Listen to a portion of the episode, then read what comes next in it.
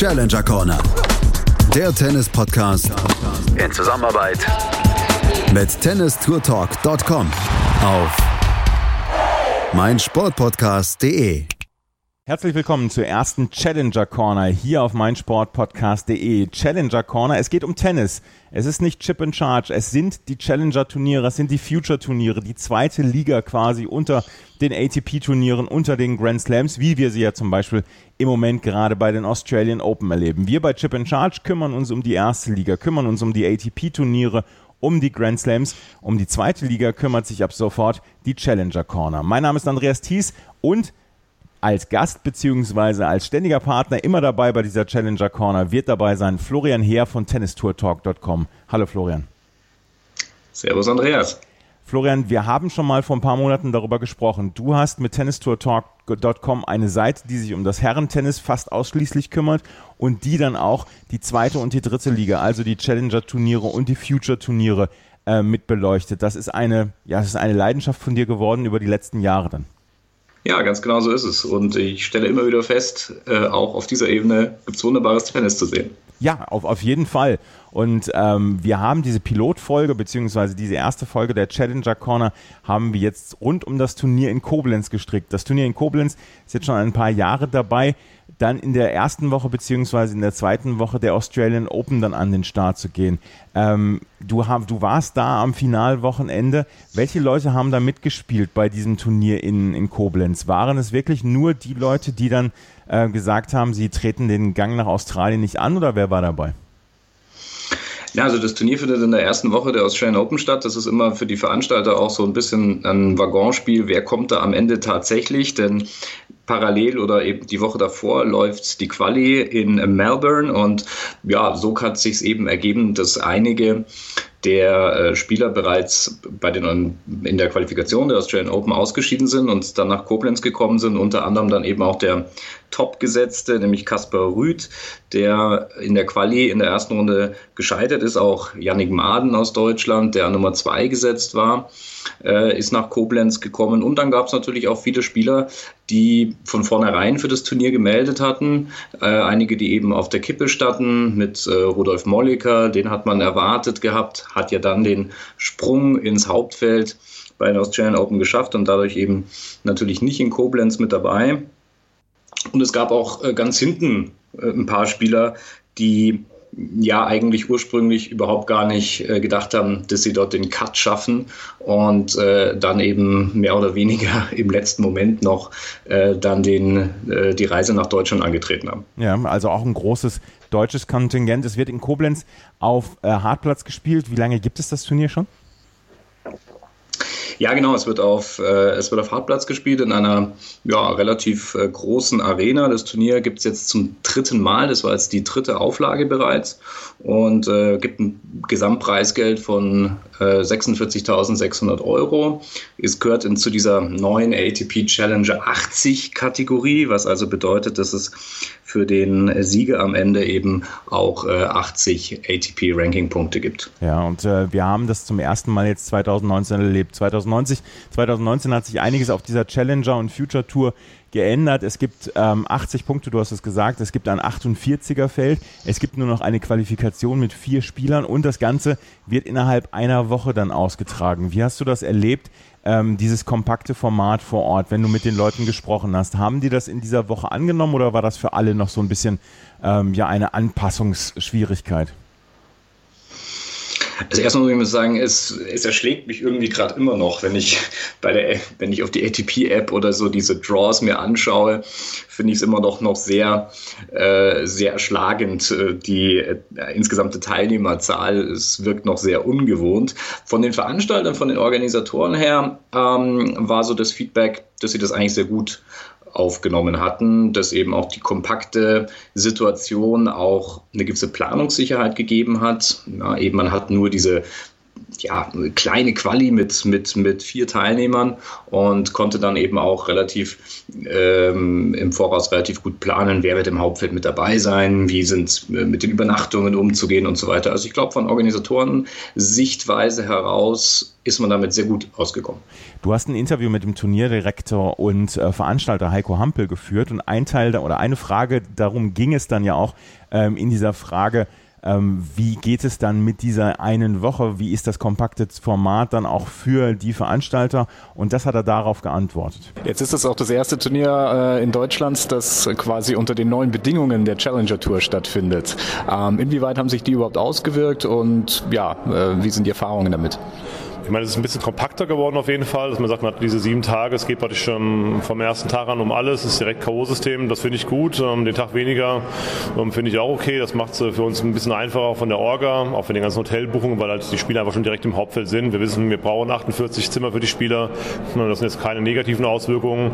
Man muss sagen, ähm, das hat auf jeden Fall finanzielle Auswirkungen, da werden sich auch noch manche Turniere, glaube ich, wundern, wie teuer das Schiedsrichterwesen geworden ist. Da muss die ATP und auch alle, die mitwirken, ein bisschen aufpassen, dass sie nicht den Bogen überspannen spannend, weil das sind schon jetzt Summen, die musst du erstmal bringen, auch wenn es okay ist, dass natürlich Qualität auf dem Platz ähm, sein soll, auch bei den Linienrichtern. Aber ähm, klar, man darf sich auch nicht aus einem, aus einem ähm, gewissen Preisniveau herauskalkulieren. Also das ist schon relativ satt, was dieses Jahr draufgesattelt wurde, zumal manche Zuschüsse auch gestrichen wurden von der ATP. Also es kam beides ein bisschen zusammen und äh, wollen wir hoffen, dass dieses Niveau jetzt nicht wieder verändert wird nächstes Jahr. Also auch Heiko Hampel hat gesagt, ja, das, das passt schon soweit und ähm, es ist halt etwas übersichtlicher und man weiß ein bisschen mehr, worauf man sich dann einzustellen hat. Ja, genau. Also ich glaube, das ist, äh, das ist der Vorteil, der sich eben äh, da heraus ergeben hat. Diese Kompaktheit dieses Feldes, die Planungssicherheit und ähm, ja auch für die Spieler eben, dass sie eben Montag bis Sonntag haben und dann auch wieder beim nächsten Turnier dabei sind. Es fallen ja diese Special Exempts eben auch weg und äh, das macht es ein bisschen übersichtlicher. Aber wie gesagt, das ist jetzt so eine persönliche Geschichte, da muss man sich vielleicht auch ein bisschen dran gewöhnen, ist halt dieses äh, sehr, sehr starke Feld, was ja auch dazu führt, dass es Freilose gibt in der ersten Runde für äh, sämtliche gesetzten Spieler. Das bedeutet also, dass am Montag ähm, eben äh, zumindest eigentlich ja nur ungesetzte Spieler unterwegs sind, dort eben nur spielen und ähm, die gesetzten Spieler dann eben erst in Runde zwei dann ins Geschehen eingreifen. Ja, bei diesem äh, Interview mit Heiko Hampel hast du auch den Turnierdirektor nach den Zusagen gefragt, beziehungsweise nach den Spielern, die da gekommen sind. Und da hatte er ja äh, ein paar lustige Dinge dann ja auch noch zu erzählen. Das hören wir jetzt dann auch nochmal findet ja während der ersten Woche der Australian Open statt. Da gab es auch ein paar, netten, ein paar nette Anekdoten mit den Anmeldungen. Kannst du da vielleicht noch ein bisschen was dazu sagen? Ja, klar, wir haben jetzt schon relativ viele. Ähm, die auch mal rausziehen. Ich glaube, alle, die wirklich als Lucky Loser in Frage kommen in Australien, die bleiben natürlich da, aber die Chance reinzukommen äh, ist gar nicht so gering. Und da kann man auch verstehen, als Sportler will man ja Grand Slams spielen. Das ist das große Ziel. Ähm, das würde man selbst, denke ich nicht anders machen. Und beim, beim Dustin Brown, man, da hat der Rücken ein bisschen gezwickt, den hätten wir gerne gehabt, aber der hat dann wieder einen weiten Flug nach uns, nach, nach nach den USA und sagte, er bleibt lieber halt ähm, dann direkt vor Ort. Bei einem so einem Kollegen wie in Bagdad ist, ja, der hätte man zwar auch gerne gehabt. Ich bin mir nur nicht so ganz sicher, ob der hier voll motiviert aufgeschlagen wäre. Deswegen hat er, glaube ich, auch abgesagt. Aber die Absagegründe von seinen zwei, drei Managern, die waren immer alle unterschiedlich. Also die müssen sich vielleicht ein bisschen besser abstimmen. Markus Bagdatis war angekündigt, natürlich auch Dustin Brown hatte man sich gewünscht. Das ist, glaube ich, die große Schwierigkeit bei so einem Turnier, was in der ersten Woche eines Grand Slams stattfindet, was dann ja auch die Spielmöglichkeit anbieten soll für Spieler, die sich entweder nicht qualifiziert haben oder die gar nicht erst den Weg angetreten haben. Aber das ist die große Unbekannte und das ist die große Kunst für so ein Turnier wie Koblenz, dann ja auch ein Feld zusammenzustricken, was nicht nur ähm, den äh, ATP-Regularien dann entspricht, sondern auch Zuschauer dann anlocken kann, damit die dann in die Halle kommen. Es ist ähm, ein schwieriger Job, gerade für diese Turniere parallel zu den Grand Slams, oder? Ja, ganz genau. Und das ist äh, auch relativ interessant. In Koblenz ist das einzige Challenger-Turnier in dieser Woche gewesen. Also es gibt noch nicht mal irgendeine Konkurrenzveranstaltung. Und ähm, was auch von äh, Organisatorenseite so ein bisschen erwähnt wurde, war der Fall, dass man sich eigentlich schon ein bisschen gewünscht hätte, dass es auch noch eine, äh, ein weiteres Turnier eben vielleicht gibt, dass der Anreiz überhaupt noch da ist, ja, ähm, äh, sich auf den Weg zu machen, äh, ein anderes Turnier dann vielleicht eben noch zu spielen, wenn es mit der Grand Slam Quali eben nicht funktioniert hat. Und da so alleine im Kalender zu stehen, muss nicht immer ein Vorteil sein. Klar, man ist natürlich die einzige Anlaufstelle, Aber ja, so nach dem alten Motto Konkurrenz belebtes Geschäft, hätte man sich da vielleicht auch ein bisschen gewünscht, dass da vielleicht noch ein zweites oder vielleicht sogar drittes Turnier in dieser Woche stattfinden würde. Ja, also Koblenz hatte einen etwas schwierigeren Stand, konnte, wusste nicht ganz von vornherein, welche Spieler sich dann auch äh, dazu committen, den Weg entweder von Australien nach Koblenz anzutreten oder direkt dann nach Koblenz zu kommen. Aber trotzdem hat man am Ende ein sehr gutes Teilnehmerfeld zusammenbekommen. Du hast es gesagt, Kaspar Rüth war der topgesetzte Spieler, Yannick Maden aus Deutschland der ähm, an zwei gesetzte Spieler und das Turnier ist trotzdem so ein bisschen auseinandergefallen, gerade was die Gesetzten anging. Am Ende haben das ähm, Finale bestritten Roberto Ortega Olmedo und Gianluca Maga. Roberto Ortega Olmedo aus Spanien und Gianluca Maga aus Italien. In der ähm, Im Halbfinale standen dann noch Pavel Kotov aus Russland und ähm, Talan Grigspor aus den Niederlanden. Das sind ja vier Namen, die man bei so einem stark besetzten Feld dann nicht unbedingt erwartet hat. Ja, ganz genau. Vor allem sind eben auch die deutschen Spieler ausgegangen. Ja. Also schon bereits ab dem Viertelfinale war kein deutscher Spieler mehr im Feld im, äh, im Einzel und das ist natürlich aus Veranstalter-Sicht auch nicht unbedingt immer so die Top-Konstellation, die man sich wünscht. Nichtsdestotrotz hatte man, wenn man sich mit Tennis eben auf der Ebene auch ein bisschen beschäftigt, ein paar ganz interessante Namen mit dabei, auch wenn vielleicht die letzten zwei genannten dann ja doch eher auch zu denen gehören, die vielleicht wahrscheinlich auch den meisten etwas unbekannt sind. Nichtsdestotrotz waren da eben auch so ein paar Junge mit dabei, Michael Ümer zum Beispiel noch, der im Viertelfinale mit dabei war, auch Pavel Kotov, der ist noch ins Halbfinale geschafft hat, ist ein junger Russe, der ähm, ja auch immer äh, ganz nett war, der immer mit seiner, mit seiner Mama in der Ecke äh, oder seine Mama immer in der Ecke hatte. Die ist dann von jedem Seitenwechsel, den er vollzogen hat, dann quasi mit immer gegangen, hatte so ein, äh, so ein, äh, ja, so, eine, so ein Amulett irgendwie umgehangen, hat darauf rumgekaut, äh, sah ein bisschen auch so aus, als hätte sie ein paar Stoßgebete gen Himmel gesendet und war also ständig immer die ständige Begleiterin und mit ähm, Unterstützung dann am Seitenrand immer zugange. Und ähm, ja, auch Carlos Taberner, äh, in Spanien wiederum, junger Spanier aus Valencia, der da noch mit dabei war. Äh, nichtsdestotrotz, die haben es alle nicht weiter geschafft. Und ja, äh, Gianluca Maga, Roberto Ortega Olmedo, das waren die zwei, die dann am Ende übergeblieben sind. Roberto Ortega Olmedo ist ein unbekannter Name. Und du hast es gerade gesagt, du bist im spanischen Tennis sehr zu Hause. Wir haben letztes Jahr dann auch darüber gesprochen, ähm, dass du bei den spanischen Turnieren sehr häufig gewesen bist. Ortega Olmedo war dir bis zu dem Zeitpunkt dann auch noch nicht aufgefallen. Was ist das für ein Typ? Das ist ein super sympathischer Typ. Ähm, relativ kleiner gewachsen, aber unglaublich redselig auch. Der hat sich tierisch gefreut, dass er bei diesem Turnier mit dabei sein konnte. Er hat mehr oder weniger im letzten Moment eigentlich geschafft, hat ähm, das erste Turnier innerhalb von einem halben Jahr in Europa gespielt, weil er ist ein sehr ungewöhnlicher Spanier, der sich selber als Hartplatz-Spezialist bezeichnet und hat deshalb die letzten Monate eigentlich in den Vereinigten Staaten verbracht, dort einen nach dem anderen äh, Turnier gespielt, teils Challenger, teils Futures, weil er eben so vom Ranking her da mehr oder weniger da, da dazwischen hängt, aber der hat sich tierisch über seine Leistung gefreut ähm, und äh, war immer sehr, sehr zuvorkommend und freundlicher, netter Typ, der übrigens von Ruben Ramirez Hidalgo, ja, dem einärmeligen Spanier, man sich noch zurückerinnert kennt, äh, gecoacht wird und auch mit dem irgendwie ständig im Kontakt war. Der war zwar nicht vor Ort, aber sie waren per Handy im Kontakt und hat auch gesagt, der schickt ihm sogar während des Matches irgendwelche Videos auf Smartphone, die er sich natürlich nicht anschauen kann, aber dann hinterher dann auch die ganzen Infos bekommt und ähm, ja, war sehr, war sehr witzig, sich mit ihm zu unterhalten. Er hatte das Finale erreicht. Er ist jetzt, er war vor diesem Turnier außerhalb der 300 in der Weltrangliste. Jetzt hat er es geschafft, den, ähm, den Weg zurück in die Top 300. Und du hast dich mit ihm unterhalten am Rande des Turniers und dann auch darüber gesprochen, warum er zum Beispiel keine Sandplatzturniere spielt. Da hören wir jetzt dann nochmal rein. Talking about the US, I think this is your first uh, tournament on uh, European soil uh, for uh, a couple of months, which is pretty unusual for a, for a Spanish guy. Yeah. yeah. Um, what was the reason for that? The tournament because, schedule. Uh, you know, I prefer to play on hardcore. Uh, I am a weird Spanish player, imagine. So yeah, the, most of the tournament in Europe is they are on, on clay and during the summer.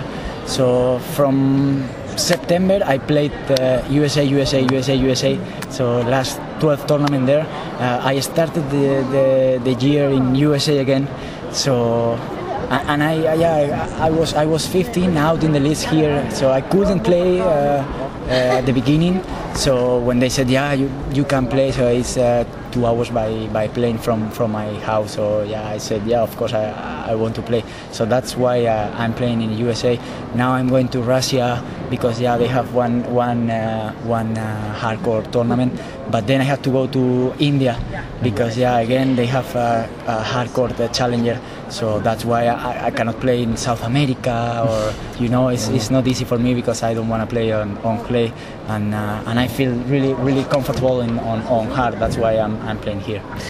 Ja, die Überraschung quasi dieses Turnier dann Roberto Ortega Olmedo, der das Finale erreicht hatte. Gianluca Maga, du hast ihn eben gerade erwähnt, der hat nämlich dieses Turnier ähm, gewonnen und er hat ähm, durch dieses Turnier dann die Position 220 dann in der Weltrangliste eingenommen, beziehungsweise ist er auf diese Position gestiegen. Das ist für ihn ein Karrierehoch. Das Finale und das Halbfinale, das waren von vier relativ unbekannten Spielern für deutsche Tennisfans, beziehungsweise für Tennisfans, die sich nicht so viel mit Tennis beschäftigen oder mit der Challenger Tour beschäftigen. Und auch das hast du Heiko Hampel gefragt, äh, wie es denn jetzt ist, ähm, ob die Zuschauer das dann auch angenommen hat. Und Heiko Hampel hat ähm, darauf so geantwortet. Wir waren erstmal ein bisschen überrascht, dass es ähm, vom Turnier auch so gut angenommen wurde, weil jetzt so ab Halbfinale eigentlich mehr oder weniger No-Name-Spieler zumindest mal im Einzel unterwegs waren. Ähm, das finde ich schon klasse, wenn dann äh, wie gestern das Haus eigentlich voll ist und man den Spieler praktisch noch nicht kennt. Aber weil sie aber wirklich sehr guten Sport abgeliefert haben, wurden sie auch wirklich äh, hervorragend angefeuert. Und okay, im Doppel mit Jürgen Melzer haben wir vielleicht mal einen, einen Ausnahmespieler mit dabei. Man, hat zwei Grand Slam-Titel gewonnen und das, das zieht sicherlich auch so ein bisschen.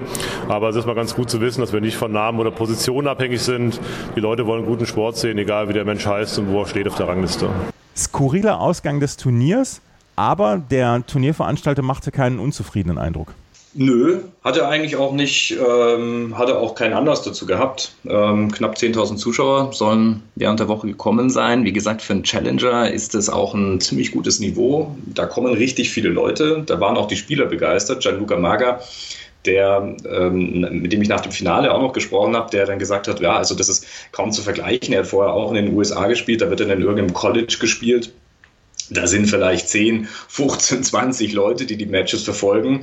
Äh, in Koblenz im Finale waren da bestimmt äh, 2000 Leute und das selbst, wenn eben äh, keine deutsche Beteiligung war. Es ist insgesamt, muss man sagen, äh, natürlich dadurch, hat schon ein bisschen gelitten von den Zuschauerzahlen her, glaube ich. Aber Stimmung war da, die Leute haben sich gefreut. Die Arena bietet eben auch das Ambiente und ähm, dementsprechend gab es da auch jetzt keinen Grund, glaube ich, unzufrieden zu sein. Ja, also das Turnier wurde von Gianluca Mager im Einzel gewonnen. Aber wenn auch dem Einzelturnier so ein bisschen die Stars fehlten, im Doppelturnier hatten, hatte man den Star noch, den mehrfachen Grand Slam-Sieger im Doppel, Jürgen Melzer, der nach längerer Verletzungspause dann auch wieder den Anschluss versuchen möchte. Er hat hier zum Beispiel in Koblenz mit Philipp Polaschek zusammengespielt und hat das Finale erreicht. Nachdem sie in der ersten Runde gleich die an eins gesetzten Sander Ahrens und Tristan Samuel Weisborn dann besiegt hatten, hatten sie in der zweiten Runde Scott Clayton und Adil Shamastin besiegt und dann im Halbfinale äh, Fabrizio Neis und Purav Raja dann aus Brasilien bzw. Indien. Ähm, Melzer und Polaschek wollen häufiger zusammenspielen. Ja, die sind eigentlich durch das Turnier relativ durchgepflügt ähm, und haben jetzt eigentlich auch dann angekündigt, auch weiter in der Konstellation weitermachen zu wollen. Gab ja immer so ein bisschen Spekulationen, ob äh, Melzer vielleicht noch mit einem anderen Österreicher zusammengehen soll. Philipp Oswald stand da ja beispielsweise im Raum, aber der ist inzwischen einfach äh, zu gut gerankt und ähm, da äh, kommt äh, Melzer eben mit seinem aktuellen äh, Doppelranking, ich glaube sind so um die 160 aktuell, ja dann eben nicht in die gleichen Turniere Turniere rein. Und deshalb hat er mit Philipp Polasek, der ja auch ein ehemaliger ähm, äh, Top 60 Spieler im Doppel eben auch ist, äh, der sich im Moment auch so auf ähnlichem Niveau eben befindet, da einen guten Partner gefunden, die dann auch äh, in die gleichen Turniere eben reinkommen und die haben sich ganz fest vorgenommen, äh, da nochmal richtig anzugreifen. Mit Jürgen Melter hattest du dich am Rande des Turniers auch unterhalten, gerade auch dann über diese Frage, wie es denn jetzt zurückgeht. Und er hat eine ich weiß nicht, ob es Breaking News ist, aber er hat eine Ankündigung gemacht. Da hören wir jetzt nochmal rein. So der erste Auftritt seit Wien. Ähm, wie fühlt es sich wieder an, zurück am Court zu sein? Ja, es war schon eine lange Pause und ähm, aber es ist immer wieder schön, einfach Tennis zu spielen. Und es ist ein bisschen was anderes jetzt gewesen, keine Einzelvorbereitung, sondern nur noch aufs Doppel konzentrieren. Es ist ein bisschen ruhiger gewesen, ein bisschen weniger Aufwand auch. Ähm, aber nee, also es macht natürlich Spaß, wenn man am Platz steht und das Gewinnen macht natürlich noch mehr Spaß. Also ein bisschen natürlich die Frage, geht noch was im Einzel oder war es das tatsächlich? Ja, also, also das muss schon außerordentlicher Zustand sein, vielleicht mal im Davis Cup oder so, wenn Notenmann ist oder vielleicht mal auf Rasen ein Einzel. Ähm, aber prinzipiell war es das. Verfolgt man jetzt auch äh, noch das, was bei den Australian Open geht? Ich glaube, das war jetzt auch das zweite Mal, glaube ich, Australian Open verpasst innerhalb der letzten zehn Jahre oder so. Ähm, schaut man da ein bisschen mit einem Bein in den Auge auch rüber nach Melbourne? Klar wäre ich gern dort und würde gern dort Doppel spielen, aber ich habe gewusst, ähm, was auf mich zukommt, dass ich mich im Doppel hochspielen muss. Ähm, und ich verfolge natürlich das Geschehen dort. Ich gucke mir die Einzel an, ich gucke mir auch Doppeln an. Also ich bin schon noch dabei. Ich habe mit Philipp kurz gesprochen, er hat gemeint, der Plan sei so ein bisschen wahrscheinlich am Anfang zusammen zu spielen. Ähm, wie sieht da vielleicht der weitere Fahrplan aus für die Saison? Ja, ich hoffe natürlich, dass wir uns gemeinsam hochspielen können und dann eben irgendwann 250er Turniere spielen können, nicht mehr Challenger. Und dann kann es schon schnell gehen. Ich glaube, dass wir beide das Niveau haben, dass wir nicht auf die Challenger gehören, sondern vielleicht auf, eine, auf alle Fälle eine Stufe drüber. Und ähm, mal sehen, wie schnell wir diese Stationen hinter uns lassen können. Ja, Jürgen Melzer werden wir wohl nicht mehr als Einzelspieler erleben. Große Karriere, er war ähm, Top Ten zwischendurch dann auch mal, hat äh, bei den French Open mal Novak Djokovic besiegt nach 0 zu 2 Satzrückstand. Ist eine große Einzelkarriere, aber es reicht dann nicht mehr. Ja, die Ankündigung hat er bereits in Wien beim ATP-Turnier letzten Oktober gemacht und er hat sich ja noch so ein bisschen so eine Hintertür offen gelassen. Ich sage, ja, also Davis Cup, wenn er nochmal Not am Mann ist oder so auf Rasen, da könnte vielleicht nochmal was gehen, aber äh, er hat dann doch ganz klar gesagt, also der Fokus liegt jetzt auf dem Doppel und der war auch richtig motiviert, das hat man gemerkt. Also im Finale, da ging nicht viel zusammen, das haben sie dann am Ende ja verloren gehabt und da waren also einige Misshits auch, äh, gerade im Volleyspiel äh, zu erkennen von beiden Seiten und der, der Jürgen, der war auch richtig angefressen am Ende. Also der war äh, wirklich ganz äh, hoch motiviert, dieses Turnier am Ende auch gewinnen zu wollen und war, war richtig sauer nach dem Finale, kann man schon sagen. Also der äh, hat da schon ein bisschen dran zu knabbern gehabt.